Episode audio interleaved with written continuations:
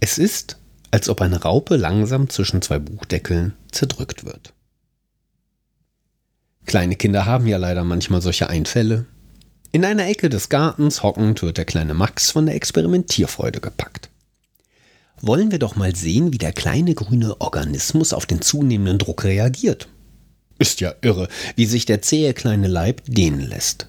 Wie Kaugummi. Oder Knete. Und dann diese lustigen zappelnden Stummelbeinchen, die immer mehr Mühe haben, sich zu bewegen. Was wird wohl passieren, wenn ich den Druck weiter erhöhe? Nur noch ein kleines bisschen mehr? Max, lass sofort das arme Tier frei. Das gequälte Geschöpf hat Glück. Die Mutter verhindert die bevorstehende Schandtat gerade noch rechtzeitig. Sie finden es eklig? Tierquälerei? Ab zum Psychologen mit dem kleinen Sadisten? In den Unternehmen geschieht tagtäglich genau das. Nur, dass es dabei nicht um Raupen geht, sondern um Menschen wie Sie und mich. Der Druck wird nicht zwischen zwei Buchdeckeln erzeugt, die jemand zusammendrückt, sondern durch immer mehr Change-Prozesse. Und die Führungskräfte, die diese Prozesse anstoßen und gnadenlos vorantreiben, pfeift leider niemand zurück. Zitat aus der Einleitung von Change mich am Arsch von Axel Koch.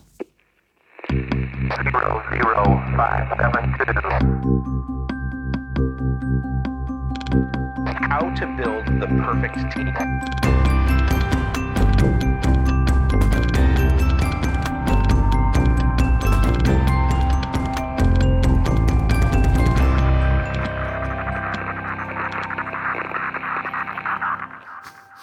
Herzlich willkommen zur 16. Folge unseres Podcasts Das perfekte Team.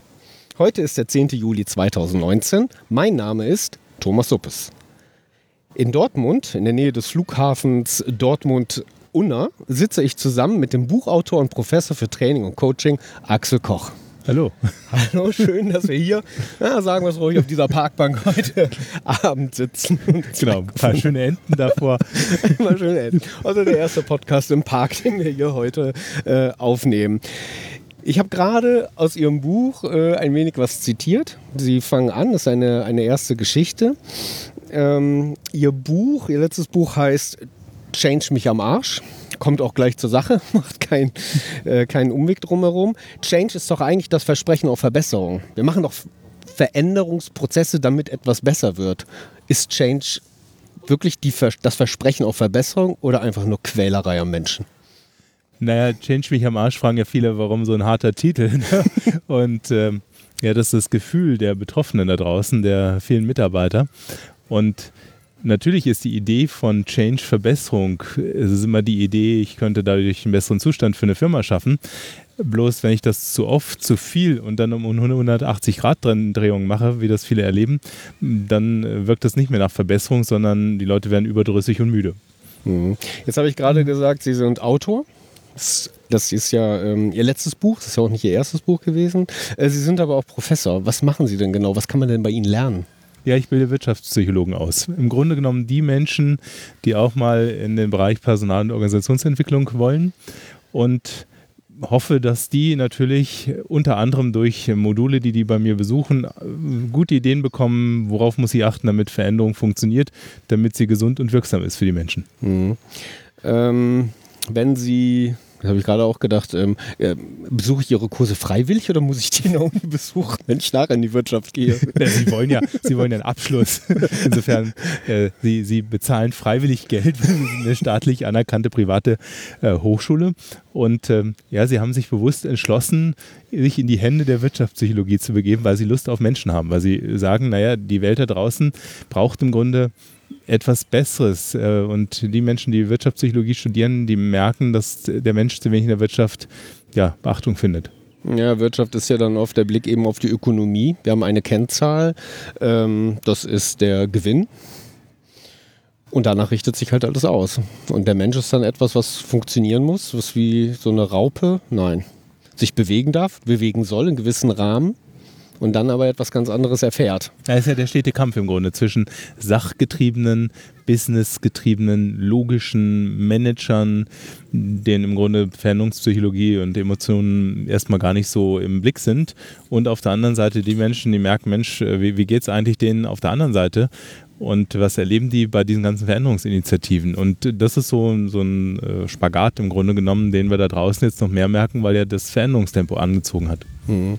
Wenn man sich so Bücher anguckt zum Veränderungsmanagement, dann sieht man ganz viel von Modellen, wie Veränderung geht. Wir kennen verschiedene Phasenmodelle, Kurt Lewin zum Beispiel. Ähm, das findet man bei Ihnen nicht in dem Buch. Darauf haben Sie verzichtet. Äh, was Sie machen ist, wie ich finde, einen ganz mutigen Perspektivwechsel. Sie lassen diese Sicht des Veränderungsantreibers, der ja diese Veränderung will, erstmal komplett außen vor und wechseln auf die Menschen rum, denen Change, ich sag mal, passiert. Mhm. Ja, Change ist ja wie ein Paket, was man nicht bestellt hat. Ne? Und ähm, schlussendlich, äh, genau, Change-Bücher gibt es genug, Modelle gibt es genug, aber es gibt ja keinen, der die Perspektive der Betroffenen wirklich mal so genau äh, beleuchtet. Und das war im Grunde so auch die Idee, nämlich, wie geht es denn eigentlich? Wir lesen ja jeden Tag in der Zeitung von Menschen, die abgebaut werden, aber nichts über die, die bleiben. Äh, da haben sie äh, einiges auch an Zahlenmaterial in dem Buch drin. Ich erinnere mich, glaube ich, äh, an Siemens und dann geistern ja so Zahlen wie 7000 verlassen jetzt das Unternehmen und dann ist die Nachricht auch schon wieder weg. Ja, gerade Deutsche Bank, ne? Deutsche Bank, jetzt ganz aktuell. Ja, wir, absurd Man genug, was wir, ja, Anzüge werden noch geschneidert, während die Mitarbeiter schon äh, Mittagsbier trinken, las man ja auch. Genau, ich habe gestern gerade gesehen, wie dann schon die mit den Kisten rausgegangen sind. Ne? Ja. Aber was ist mit denen, die bleiben? Ne? Und da guckt halt keiner. Und die Deutsche Bank ist ja nun im Mörder geschüttelt, was, also so das Paradebeispiel von geschüttelt sein. Mhm. Äh, mit Postbank mal zusammen, mal wieder auseinander.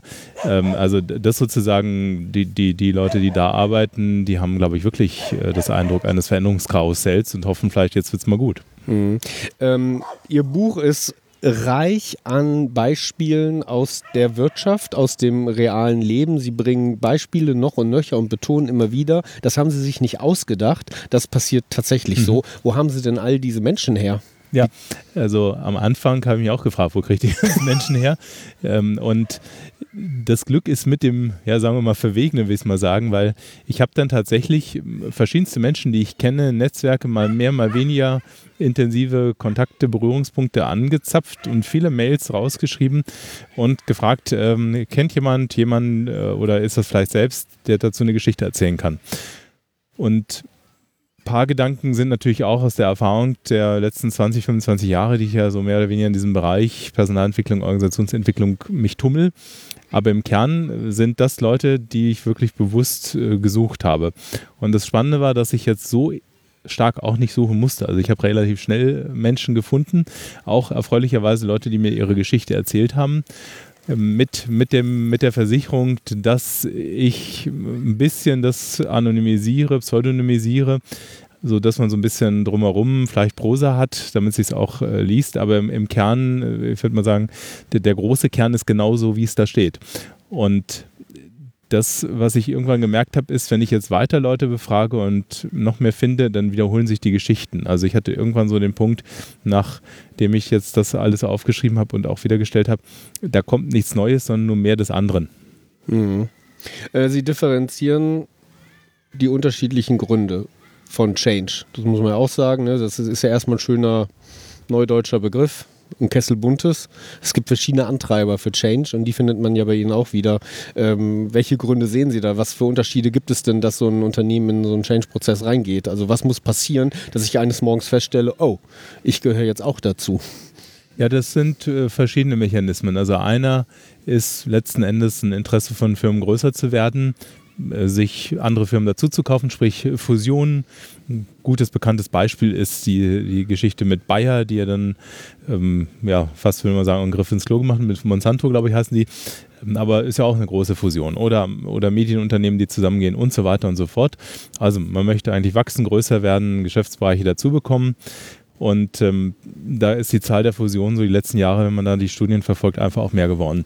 Dann gibt es Gründe, wo man sagt, naja, es läuft nicht so richtig im Unternehmen, wir äh, sind nicht produktiv genug, wir müssen Kosten sparen, also kommen klassische Restrukturierungen rein, was immer noch so ein ganz beliebtes äh, Thema sind. Dann gibt es vielleicht so die Erkenntnis, naja, wir sind nicht agil genug, um mal so ein neues Thema zu bemühen. Wir sind nicht kundenorientiert genug. Unsere Führungskräfte sind hierarchisch ähm, und äh, wir wollen gar keine mehr von der Sorte. Ergo führen wir eine Netzwerkorganisation ein. Also es gibt irgendwie Kulturwandel, Strukturwandel ähm, aus verschiedensten Gründen getrieben, wo man sagen kann, naja, manchmal ist es auch die Arbeit am offenen lebenden Organismus, wenn jetzt eine Bank zum Beispiel so über Nacht versucht, eine Netzwerkorganisation zu machen, weg mit den Führungskräften oder Open Offices, wo man sagt, ja, musste das sein oder ist das ein hausgemachter Stress? Und was sicherlich auch spannend ist, dass die Zahl der Chefwechsel mehr dazu nimmt. Also Halbwertszeit von Chefs in den oberen Etagen wird weniger, die rotieren schneller und es ist fast schon so Trend auch in bestimmten Chefetagen, dass man so alle zwei, drei Jahre jemanden da anders haben möchte und jeder Chef bringt eine neue Idee mit und äh, schwupps ist noch ein neuer Change im Land. Dann hatten sie, aber das ist wahrscheinlich Strukturwandel, wenn ins Ausland verlagert wird. Gut, das wäre so eine Art Outsourcing, ne, wo man sagen kann, ja, auch da passiert ja mehr ab nach Polen, ab nach Rumänien, wo auch immer hin. Und ähm, ja, das wäre sicherlich eher sowas unter der Rubrik Struktur.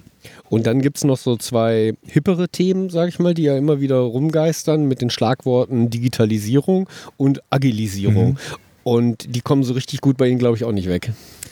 Naja, die Agilität als solche ist sehr bemüht und ich kriege das mit, dass im Grunde es schon verbrannt ist, das Wort. Also viele kotzen dann schon leise auf den Tisch, weil sie sagen, naja, äh, das wird halt gehypt, aber schlussendlich, was passiert denn da? Ähm, da muss man schon äh, länger für arbeiten, bis vielleicht Menschen, die äh, sehr wenig agil sind und äh, sehr meilensteinorientiert arbeiten oder sehr in, in festen Strukturen und Silos, ähm, bis die agil sind, kann es sein, dass die Firma nicht mehr gibt. Ne? Und das, das ist sicherlich so, so auch wieder das Typische, was, was so die Veränderungspsychologie Volz-Hope-Syndrom nennt, also falsche Erwartungen an Veränderungen, was ja auch ein Beispiel ist in der, in der einen Geschichte, äh, dass dann morgens im Morgengrauen eine Mail kommt, ab morgen sind wir agil. Herzlichen Glückwunsch. ähm, ja, die agile Szene es geht ja auch mit sich selbst hart ins Gericht. Man weiß, das ist schon ein ganz schön, ganz schön hartes Ding. Deswegen habe ich da auch so ein bisschen reingehorcht oder reingeschaut, was verändert sich bei Agil, Agilität ein großer Kulturwandel ja eigentlich, ne? wenn sich Führungsverhalten verändert und die äh, Fähigkeit oder der Wunsch nach Entscheidung. Und oft gehen Unternehmen vielleicht auch hin und, naja, agilisieren Bereiche, die man gar nicht unbedingt agilisieren müsste, hm. weil hier es gar nicht so viel mit Komplexität zu tun hat. Also hier wird ja auch noch viel ausprobiert und geübt oder neue Techniken verwendet ja, wo wir alle noch schauen müssen, ne? was macht dann hier eigentlich Sinn? Und genau, was macht Sinn? Also das ist ja die Kernfrage. Es wird ja viel gemacht nach dem Motto, ähm, machen wir mal. Ne? Und diese Frage, was macht wirklich Sinn und ist überlebensnotwendig und was ist vielleicht nur Hype oder Aktionismus, weil man ja was tun muss, äh, da würden sich schon viele Change-Prozesse mit erübrigen, wenn man diese Frage klarer stellt. Mhm.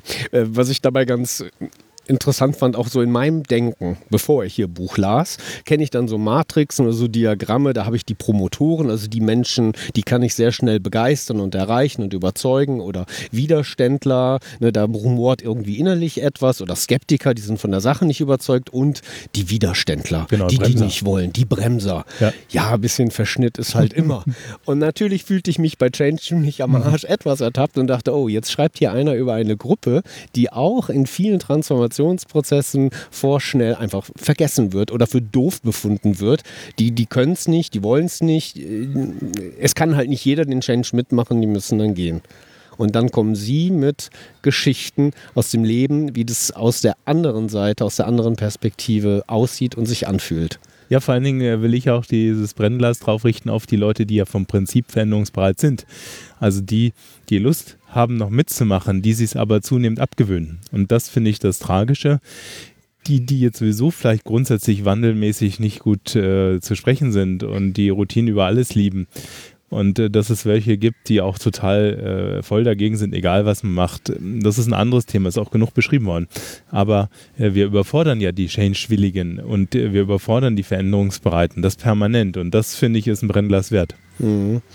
Ähm, soweit ich es verstanden habe, findet man in Ihrem Buch weniger Tipps für Menschen, die solche Change-Prozesse mit initiieren, sondern eher Tipps für Menschen, die das Gefühl haben, da schlägt was über sie zusammen.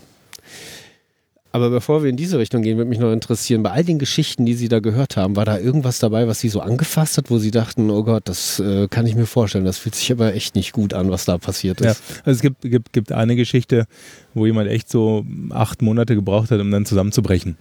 Und ähm, ich stelle mir immer die Frage, wie viel Change halten Menschen aus, auch die Veränderungsbereiten. Und das ist für mich so eine sehr, sehr ähm, ja, erschütternde Geschichte, weil es ja zeigt, was passiert mit Menschen, die es anpacken wollen, die vielleicht aber auch merken, dass es zu viel ist, die aber weitermachen, weil sie keine Option sehen. Und das führt im Grunde zu dem Punkt, das Buch ist für die gedacht, natürlich in erster Linie, die, die den Eindruck haben, ich bin Veränderungsopfer und ich kann nichts tun.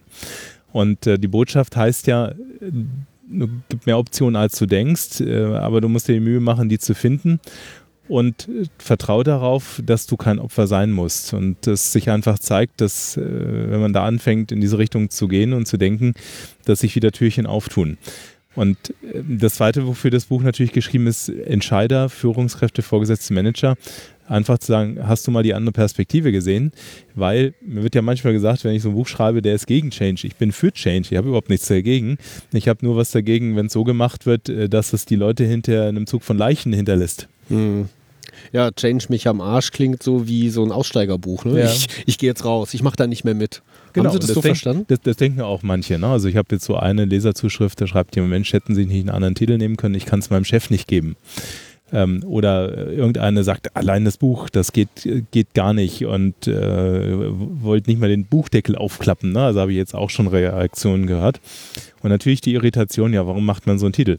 Und am Ende ist aber die Mehrheit der Leute, die sagt, oder die zumindest, die ich mitkriege, boah, das trifft aber genau das Thema voll zwischen die Augen und das ist das Gefühl da draußen. Wenn das das Gefühl ist, damit mache ich ja kein Rennen und werde die bessere Firma und kriege besser Change hin.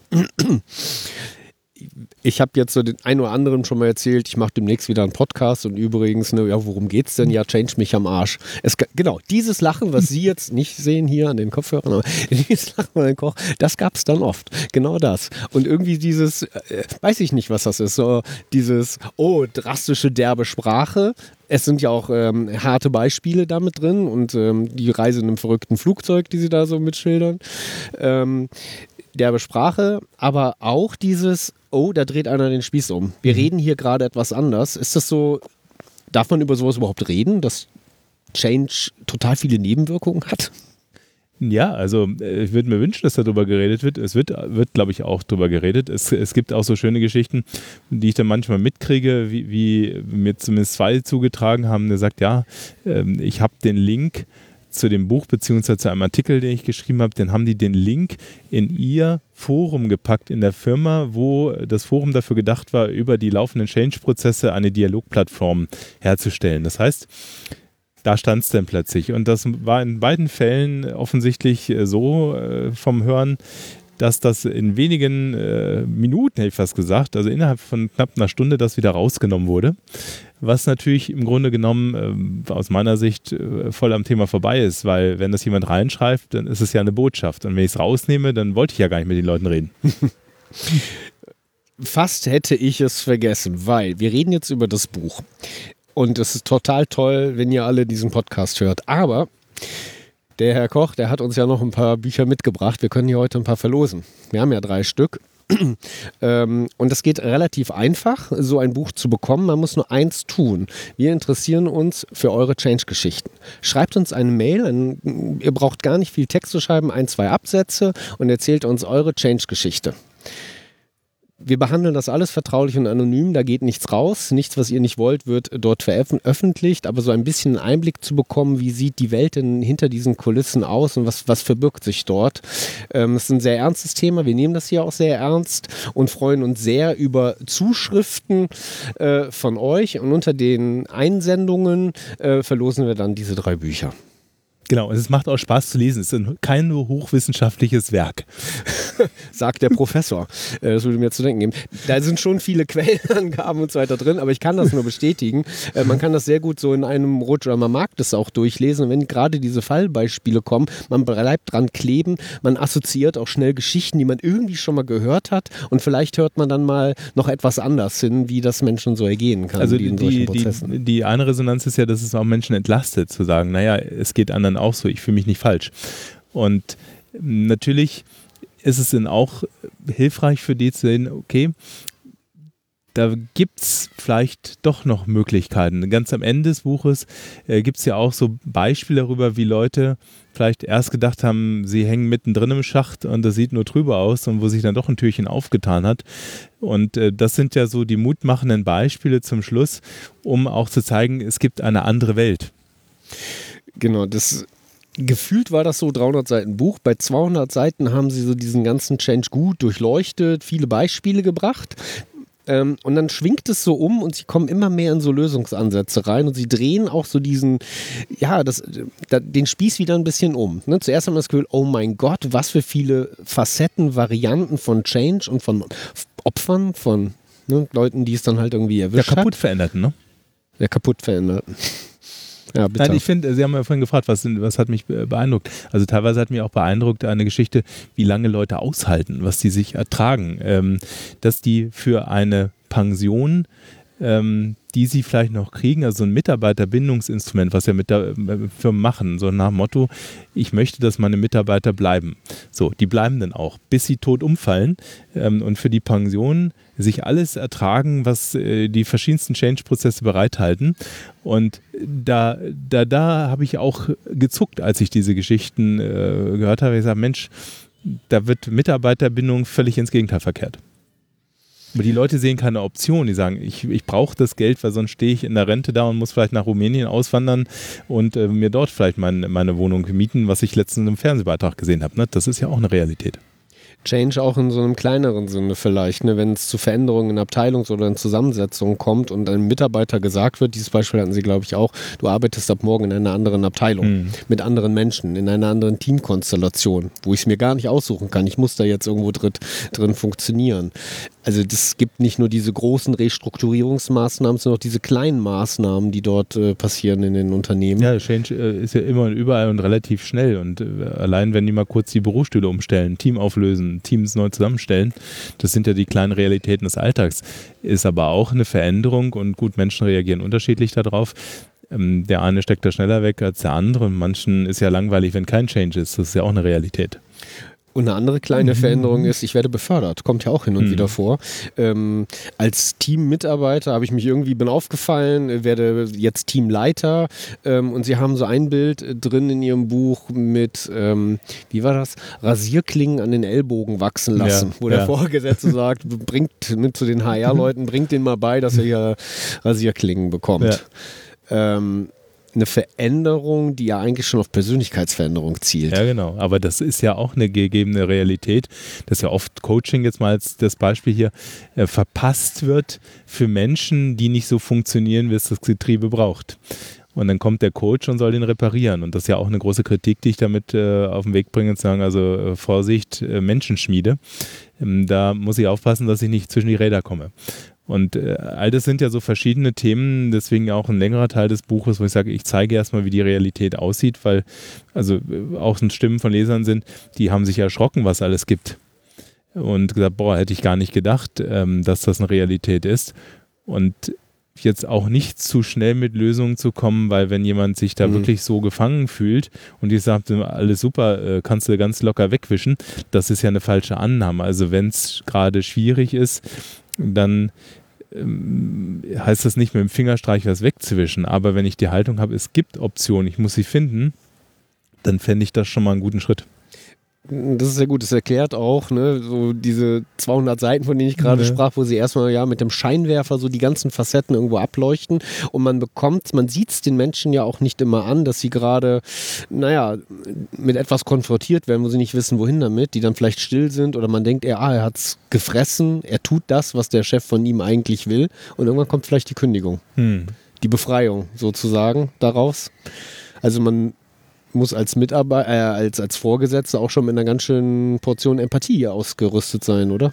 Ja, und das ist, glaube ich, so ein, also der Spur folge ich zurzeit gerade, nämlich es gibt so Führungskräfte, die haben durchaus diese Antenne und man würde sagen, die, die, die haben auch den Menschen im Blickwinkel. Ne? Die, die sagen dann so Sätze wie, ähm, ich möchte nicht, dass ein, ein Mitarbeiter kündigt, weil er sagt, sorry, ich schaffe euer Tempo nicht. Ne? Habe ich gerade mit einem gesprochen. So, und äh, das sind im Grunde genommen, die sehen den Menschen, machen sich Gedanken, was sie brauchen, gucken, wie es denen geht. Toll. So, und ähm, ich versuche jetzt gerade eben auch mit, mit Leuten ins Gespräch zu kommen, sagen, wie sieht das eigentlich auf der Führungsseite aus? Wie, wie ticken äh, die eigentlich? Und das Lustige ist, ich komme nur mit denen besonders in Kontakt, die schon so denken. Und dann frage ich immer, ja, wie viel gibt es denn von der anderen Sorte?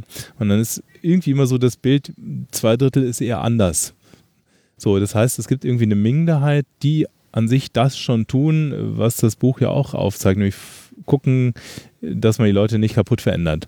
So, und äh, manchmal stoßen die genau an die Grenzen von den anderen Managern, die nämlich äh, dafür gar keine Antenne haben und sagen, was will der eigentlich von mir? Und ich zieh's durch die Antenne wurde auch nicht immer belohnt oder wird nicht immer belohnt. Ne? Wenn die Zahlen nicht mehr stimmen, dann ist nicht mehr so weit her mit der äh, Empathie wahrscheinlich. Genau, also das äh, gibt eine Studie in Osnabrück, wo dann die auch mal geguckt haben, wenn die Zahlen für die Führungskräfte stimmen, dann guckt keiner so genau mehr, wie das Führungsverhalten aussieht. Also insofern äh, völlig richtig, was Sie sagen. Es wird jetzt nicht wirklich belohnt, wenn der tolle mitarbeiterorientierte Change-Prozesse gestaltet und die Leute nicht kaputt gehen daran.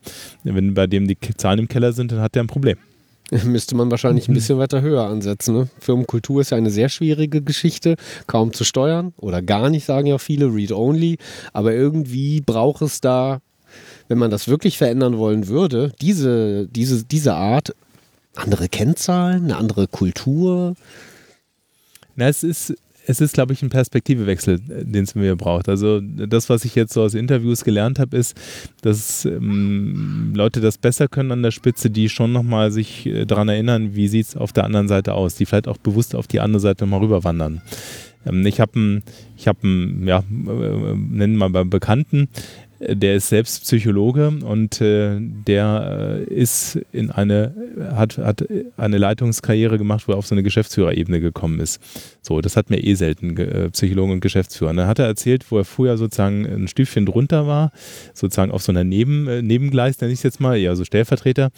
Ähm, da war es anders, als er dann direkt auf dem Stuhl saß und er sagte, der Druck nahm plötzlich immer immens zu von auch den anderen, die um ihn herum sind und äh, plötzlich äh, wieder besseren Wissens war er auch in so einem Sog drin. So, das heißt, es ist, glaube ich, immer schwierig, je nachdem, in welcher Welt man ist. Deswegen möchte ich natürlich mit diesem Buch auch sagen, passt auf, schaut euch nochmal diese andere Welt an und das sagte mir neulich jemand, wäre doch gut, wenn, wenn Manager oder die höheren Führungskräfte einen Konterpart haben, der vielleicht genau diese Antenne hat und die dann darauf hinweist, weil ist ja auch nicht jeder gut in Steuern, in Rechte hat man auch Berater. Und ähm, dem zu sagen, pass auf, hast du dir eigentlich ge klar gemacht, wenn du hier eine Netzwerkorganisation einführst, was heißt denn das für Meier unten links, der gewohnt ist, dass sein Führ seine Führungskraft ihm sagt, ähm, bitte keine Ideen, ich habe die Lösung. War ich neulich in einem Unternehmen, ähm, wenn wir von crossfunktionalen Teams reden, dann setzen wir die ja gerne irgendwie so zusammen. Wir wollen sowas wie, die sollen sich zuhören können, wenn sie über Probleme reden, weil wir gehen ja davon aus, die arbeiten alle an einem Stück. Deswegen ist das ein Mehrwert an Informationen. Und die meisten saßen auch so zusammen. Einige wenige nicht. Und so in dieser Deutlichkeit ist mir das noch nicht so über den Weg gelaufen, dass einige die Möglichkeit bekommen haben, in Einzelbüros zu sitzen und konnten sich das so einrichten, wie sie das brauchten. Weil sie gesagt haben, nein, ich weiß, das macht Sinn, aber ich brauche meinen Rückzugsraum und ich muss in einer anderen Form mit mir arbeiten können und haben sich dann auf andere Regeln äh, verständigt. Das waren nicht Einzelfälle, das waren mehrere Leute, denen das dann auch erlaubt wurde. Mhm. Also offensichtlich wurde da ja hingeschaut und es wurde, naja, ich sag mal, von der reinen agilen Lehre so ein bisschen abgewichen und geguckt, was braucht denn eigentlich der Mensch noch? Ja, ja am Ende ist es so einfach. Am Ende ist es, ist es ein, ein Wert, der heißt, ich gucke mir den Menschen an, wie tickt er, was braucht er, welche Bedürfnisse hat er, wie fühlt er gerade, wie sieht seine Welt aus. Das ist relativ einfach äh, von der Grundidee. Und ähm, die Idee, mit dem anderen zu sprechen und den wahrzunehmen und zu fragen, Mensch, wie geht es jetzt eigentlich hier mit den Veränderungsprozessen, wo stehst du? Das wäre die simple Aufgabe. Wie immer, wenn es simpel klingt, ist es nicht. Kann man Empathie lernen? Ja gut, wenn man die Empathie von der Litfaßsäule hat, wohl eher weniger. Ähm, aber äh, was sicherlich machbar ist, dass ähm, man sagen wir schon in gewisser Weise lernen kann, ähm, die Momente bei sich zu erkennen, wo es einem ein bisschen gelingt. Weil selbst der Total-Narzisst, dem man ja nachsagt, er spürt nichts, er sieht sich als Universum und weiß auch nicht, wie die anderen, die es denen geht, der blendet das komplett aus. Und er sagt, äh, manche Berufsgruppen ist gut, wenn man Narzisst ist und nichts spürt, ähm, dann, dann gibt es aber auch noch Momente, wo der vielleicht doch ein bisschen was spürt oder wo der vielleicht doch auch mal so eine kleine Einfühlung hat. Also Menschen sind ja nicht 100% Beton. So, und da könnte man ansetzen. Aber mhm. der wird kein Hochleistungszuhörer äh, sein, der wird auch kein Hochleistungsempathie-Mensch sein. Aber er könnte vielleicht ein kleines bisschen mitkriegen und vielleicht holt er sich einen, der die Empathieleistung dann ihm gibt. Hm. Was schon ein gewisses Maß an Reflexivität braucht. Ne? Genau, was bei ja, dem jetzt nun nicht zwingend wäre. Ne? Das ist ja immer das Problem so mit diesen blinden Flecken. Ne? Ja. Ich sehe ja selber nicht, was mir vielleicht fehlt. Da brauche ich ja schon einen Freund oder irgendwen, der mir einen Hinweis gibt. Aber ich muss ja bereit sein, mir das anzuhören. Und ich meine, es gibt ja genug Leute, die äh, obwohl sie dann irgendwann scheitern und keinen Erfolg haben und das irgendwie blöd läuft, das garantiert nicht mit sich in Verbindung bringen. Und gut, dann kann man es halt vergessen. Aber äh, was, was ich glaube, sind im Grunde zwei Sachen. Nämlich einmal, manche äh, rutschen rein in diese Veränderungsopferhaltung. Und wenn sie merken, hey, ich muss nicht Opfer sein, ähm, dann finden sie auch schneller wieder raus. Um die geht es mir auch. Ne? Also man kann da schnell reinrutschen, das ist normal. Und das Zweite ist, die, die vielleicht nicht voll aus dem Holzkeil geschnitzt sind, die mal aufzurütteln und sagen, guck dir mal die andere Perspektive an, hast mal daran gedacht, was da los ist und mach dir Gedanken und sprich mit denen. Hm. Jetzt würde ich doch drauf kommen, wenn ich mich selbst in so einer Situation wiederfinde und ähm, leide darunter und ähm, weiß gerade keinen Weg, merke, ich fresse das irgendwie rein, das gefällt mir alles nicht, es tut mir nicht gut. Ich bin aber vielleicht auf das Gehalt angewiesen ne? oder ich bin halt schon älter und möchte noch bis zur Rente ähm, und habe das Gefühl, ich steuere hier gar nichts mehr, alle anderen steuern und ich bin genau diese kleine Raupe, die da zwischen diesen Buchdeckeln hängt und mhm. die, es wird immer enger und ich habe gar keine Möglichkeit mehr, mich zu bewegen. Ich komme nicht vor, nicht zurück. Was sind Möglichkeiten, was kann ich denn tun? Wie komme ich aus so einer Situation raus? Also das Erste wäre überhaupt die innere Haltung zu sagen, ich nehme nicht hin, was mich kaputt macht. Anstatt zu sagen, ich muss es ertragen, erleiden, erdulden, bis ich hier irgendwann aus der Firma rausfalle. Also sozusagen überhaupt diese innere Entscheidung zu sagen, ich merke, was mit mir passiert, ich nehme mich wahr und ich äh, zeige mir gegenüber Respekt und sage, das ist, ist höchste Zeit, über Lösungen nachzudenken und das nicht zu ertragen. Das fände ich schon einen großen Schritt. Ähm, der zweite Schritt ist dann eben, oft ist ja so, dass man selbst die blinden Flicken hat, zu sagen, okay, ähm, gibt es andere, die vielleicht äh, Perspektiven auf meine Situation haben, die ich selbst nicht habe, aufgrund verschiedenster Gründe. Und ich finde persönlich eine sehr hübsche Frage, nämlich die wie viel Prozent habe ich Einflussfrage. Und wenn man sagt, okay, wie findest du deine Situation? Und er würde sagen, ich finde die zum Kotzen und ich stehe jeden Morgen mit Magenschmerzen auf und ich äh, bin kurz davor, äh, dass mich in eine Dauerkrankschreibung verabschiede. dann, dann steht es schlimm um den. Und dann wäre die Frage, ähm, zu wie viel Prozent glaubst du, hast du Einfluss auf die Situation? So, und jetzt gibt es verschiedene Antworten darauf. Es gibt vielleicht Leute, die sagen, ich habe 0,01 Prozent Einfluss. Und dann wäre die Frage, wie nutzt du diesen 0,01% Einfluss? Was machst du damit? Und was glaubst du, wie viel Einfluss andere in deiner Situation glauben, dass du hast? Und willst du daran arbeiten? Willst du gucken, ob du dich weiter in dieser Form kaputt machen willst? Oder willst du was dafür tun und gucken, ob sich die Situation vielleicht doch irgendwie gestalten lässt? Das wären mal so die ersten Fragen und äh, es wird nicht jeden retten, aber das wäre schon mal ein Denkanstoß. Ähm, was die anderen sagen, ich glaube, das ist ja ein ganz wichtiger Punkt, dass ich nicht nur mit mir selber bin, sondern ähm, auch das nicht nur runterschlucken, erdulden muss, dass ich anfange darüber zu reden, mir jemanden suche, Vertraute, dass ich das erstmal überhaupt fühlen darf. Ja. Das darf sich auch mal schlecht anfühlen. Ja, mein Lieblingsbeispiel ist ja immer Thema Optionen. Ähm, dann sagen die Leute, ja, ich könnte ja mit Leuten sprechen. Ne? Und ich habe ja schon mit denen gesprochen, hat nichts gebracht. So, dann ist ja die Option damit erledigt. Und dann beginnt im Grunde das Geheimnis zu fragen, wie hast du mit denen gesprochen? So, und dann erzähl doch mal, wie hast du mit denen gesprochen? Dann sagen die vielleicht solche Sätze, wie ich bin zu meinem Chefin gesagt und sage, ich finde jetzt total Mist, wie das hier in der Firma läuft und ich werde hier ausgebeutet und ähm, ich finde auch, so wie sie das machen, da geht überhaupt nicht. So, und dann könnte man hingehen und sagen, okay, und äh, wenn man sich das so aus der Ferne anschaut, wie wirkt dieses Gespräch wahrscheinlich äh, auf den anderen? Und dann tun sie automatisch Optionen auf. Mhm. Ähm, Im Agilen wird man schon mal konfrontiert mit dem Perfection Game. Ich weiß nicht, ob Ihnen das schon mal über den Weg gelaufen ist. Das will auch den Spieß so ein bisschen umdrehen, wenn man genau in so einer Meckerhaltung oder so konfrontiert wird. Was mache ich denn damit? Und dann zu, nicht zu fragen, was stört dich gerade, sondern was brauchst du, damit es sich etwas verbessern würde? Also in so eine Wunschhaltung irgendwie so mit reinzukommen und dieses Abladen.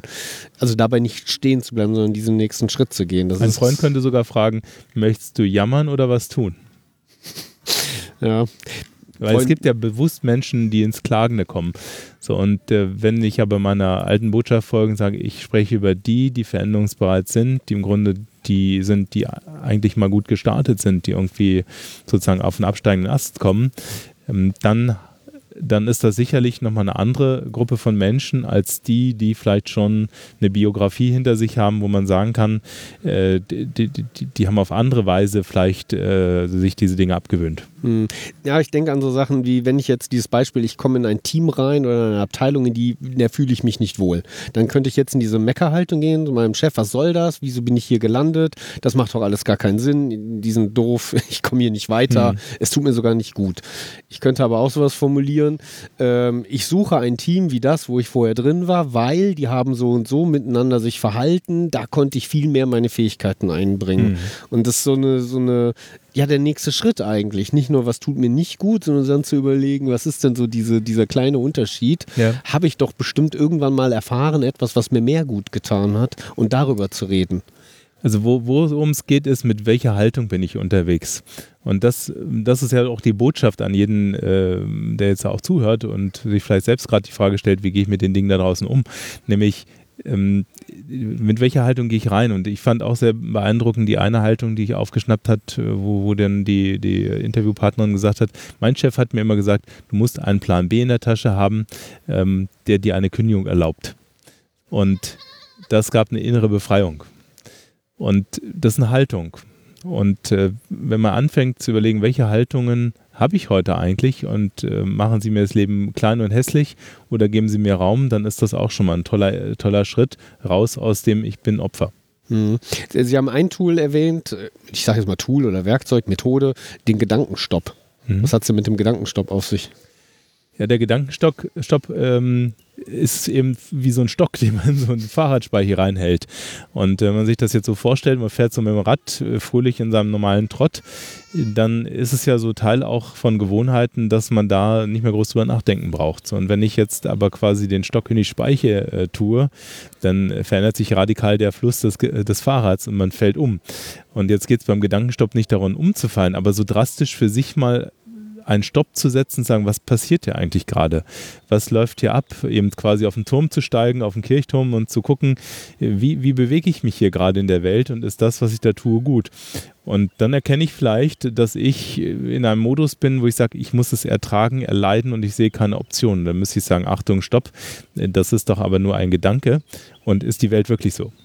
Ist das etwas, was ich nur in meinem Kopf mache, indem ich sage, wenn ich selbst feststelle, ich drehe mich gerade im Kreis, fühlt sich als schrecklich an, stopp, äh, ich halte inne oder hilft auch aufschreiben oder äh, wie, kann ich, wie, wie, wie kann ich diesen Stopp noch mehr initiieren, gerade wenn alles so zusammenbricht? Ja, also gibt, gibt verschiedene, verschiedene Möglichkeiten. Aufschreiben mag auch eine Chance sein, für sich in die Reflexion zu kommen und sagen, was sehe ich eigentlich von diesem Kirchturm?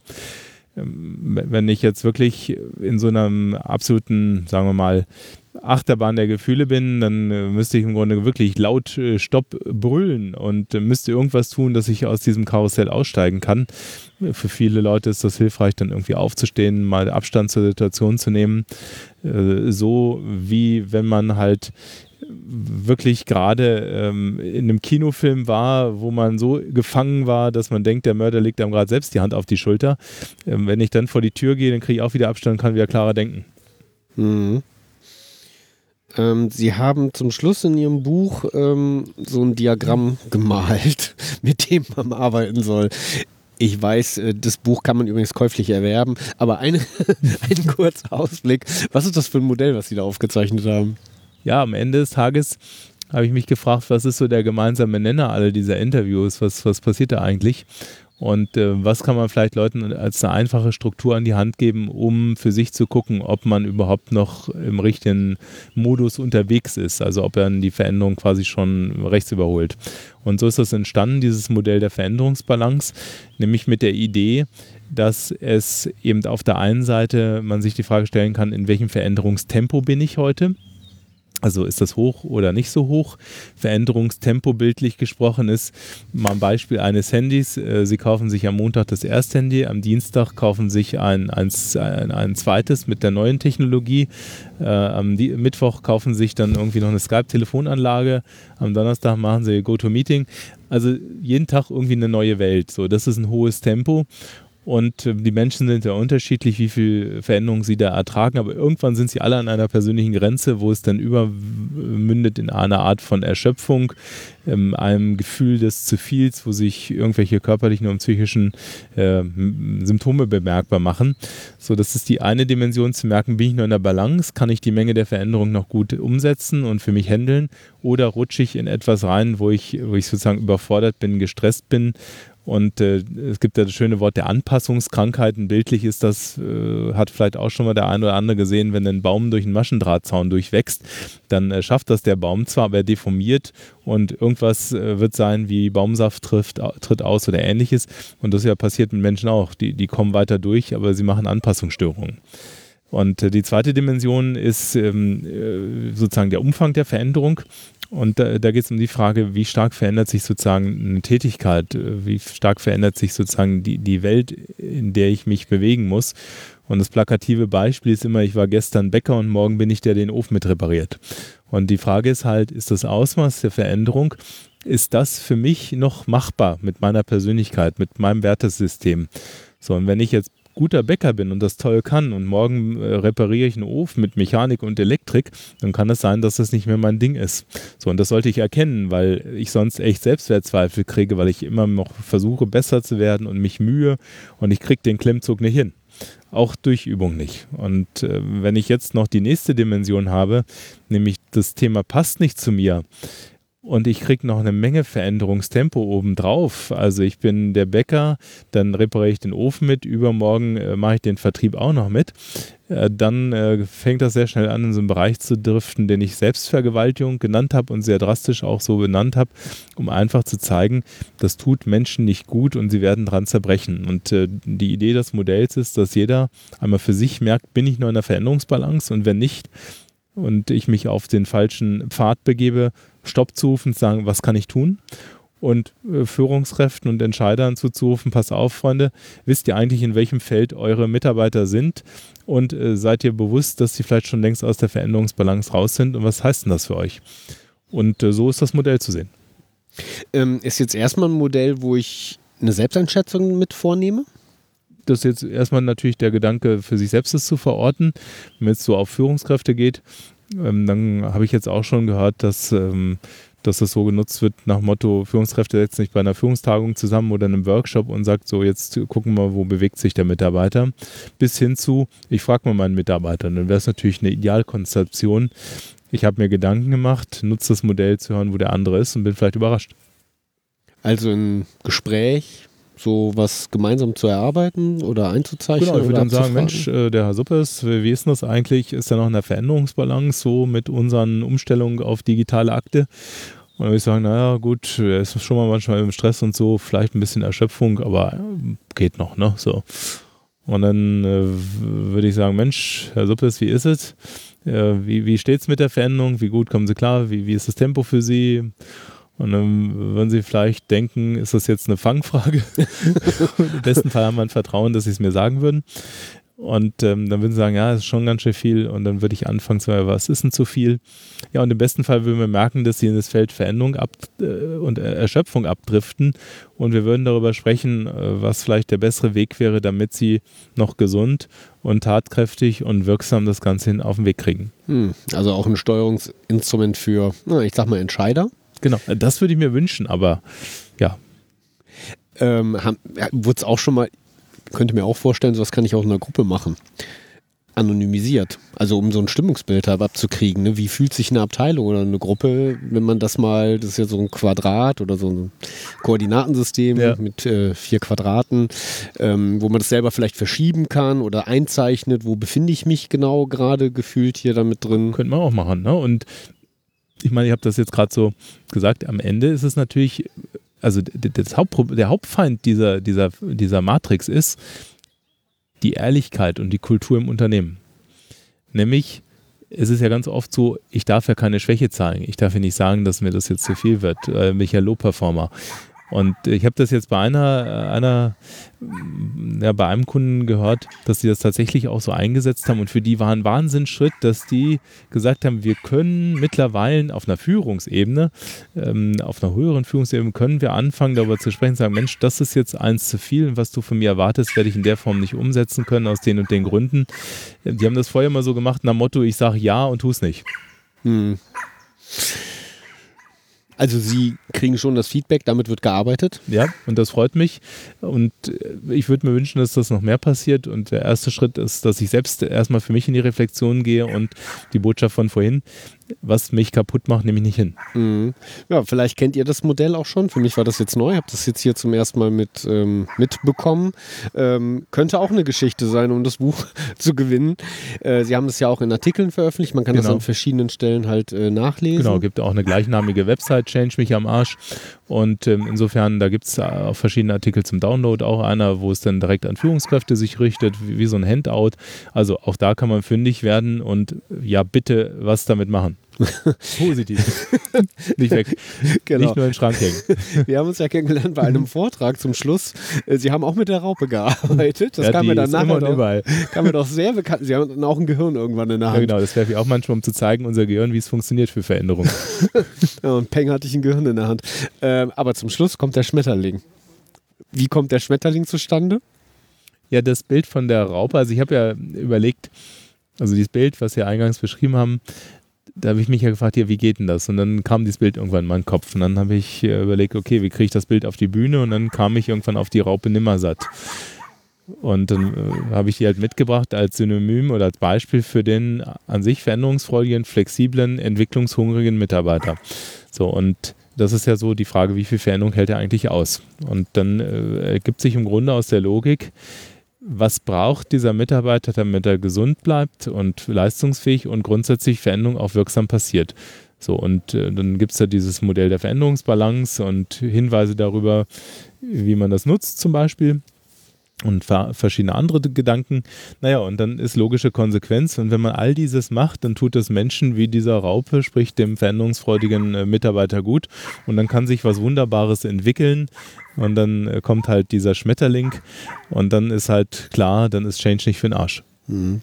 Jetzt haben Sie ganz viel über Change mich am Arsch geredet, über Menschen, die das so erfahren haben. Gab es bei Ihnen so einen, so einen Moment, der das getriggert hat, dass das zu Ihrem Thema wurde? Haben Sie es selbst mal erlebt? Es gibt so zwei Perspektiven. Das eine ist natürlich, dass über die Jahre von äh, Trainings ich immer wieder auch in Situationen war, wo ich derjenige war, der mit changen sollte. Und hm. natürlich äh, das so zu Situationen führt, wie äh, Menschen, die Sachbearbeiter sind, dann nicht mehr gebraucht wurden und dann in Richtung Telefonagenten mutieren mögen. Und die dann da vor mir saßen und sich dann schon irgendwann diese Frage auftut, boah, was mache ich denn da eigentlich? Und natürlich da auch diese Erfahrungen sind. Das ist so, so das eine. Hm, ich habe natürlich auch schon einige Changes äh, so für mich persönlich äh, gemacht. Unter anderem bin ich auch schon mal abgebaut worden in einer, in einer Firma, ähm, war auch Teil einer Personalabbauwelle. Äh, ich habe mich, hab mich auch mal selbst beraten, gesagt, ich baue mich aus der Firma ab, weil ich gesagt habe, das, was da passiert, das nehme ich auch nicht hin. Das macht mich persönlich vom Tempo kaputt. Und insofern sind es auch Erfahrungen, wo ich sage, okay, die Art, wie, wie gehe ich damit um? Ne, so und was durchläuft man da eigentlich und äh, was fühlt man dabei? Und ähm, das sind sicherlich Erfahrungen, die damit auch einspielen. Aber für mich war so der Hauptmotor, dieses Buch äh, auch zu schreiben, war im Grunde die, die Erkenntnis, dass wir immer schneller Leute verändern wollen und ja eigentlich die Erkenntnis eine andere ist, nämlich dass oft Veränderung nicht klappt und ähm, dafür wollte ich einfach mal ein Beispiel setzen und sagen, warum klappt das nicht? Wie sieht die Perspektive der Betroffenen aus und was heißt das? Hm. Der Veränderungsmotor dreht heiß. Äh, Sie hatten das an ein paar Stellen auch festgemacht. Vorhin kam auch so eine Zahl, wie schnell ausgetauscht wird, wie schnell verändert. Ist dieser Trend ungebrochen? Wird es immer schneller? Gibt es immer mehr Change? Was haben wir zu erwarten? Ja, es ist lustigerweise, es gibt, gibt eine Arbeit, ähm, die heißt die Beschleunigungskultur und das war schon 2009, wo, wo die Forschung das untersucht hat und ähm, das, das war so, dass man sagen kann, naja, 2009 war ja noch gar nicht schnell im Vergleich zu heute. Und äh, damals war schon die Beobachtung, es gibt Firmen, die immer Lernleistung am Limit machen und immer sich ganz schnell drehen und wo es normal ist, dass man quasi auf der Überholspur unterwegs ist. Und äh, wenn dann die Leute nicht mehr können und schon mit äh, Schnappatmung rumsitzen, was machen dann die Firmen? Sie machen ein Motivationsprogramm, damit die noch besser funktionieren. Und insofern, ich würde mir wünschen, dass ein Buch wie dieses, aber auch Arbeiten, ähm, die, die so dieses Thema, wie viel Speed halten Leute eigentlich aus, dass die dazu beitragen, auch mal nachzudenken, sagen, also, wir können zwar über Dauer-Change sprechen, aber muss ich wirklich Dauer-Change machen oder ist es im Grunde ein hausgemachtes Problem? Mhm.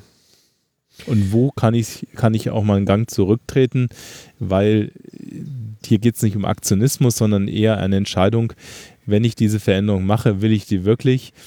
Und wenn ich die wirklich will, muss ich der Tatsache Rechnung tragen, dass sie Zeit dauert, weil unser Gehirn einfach Zeit braucht, bis sich da um was Neues bildet klingt fast schon anachronistisch in einer Zeit, wo wir in jedem zweiten Vortrag jetzt was über die VUCA-Welt hören und wie schnell es alles dreht, wie komplex alles wird, wie sehr sich alles äh, verändern muss.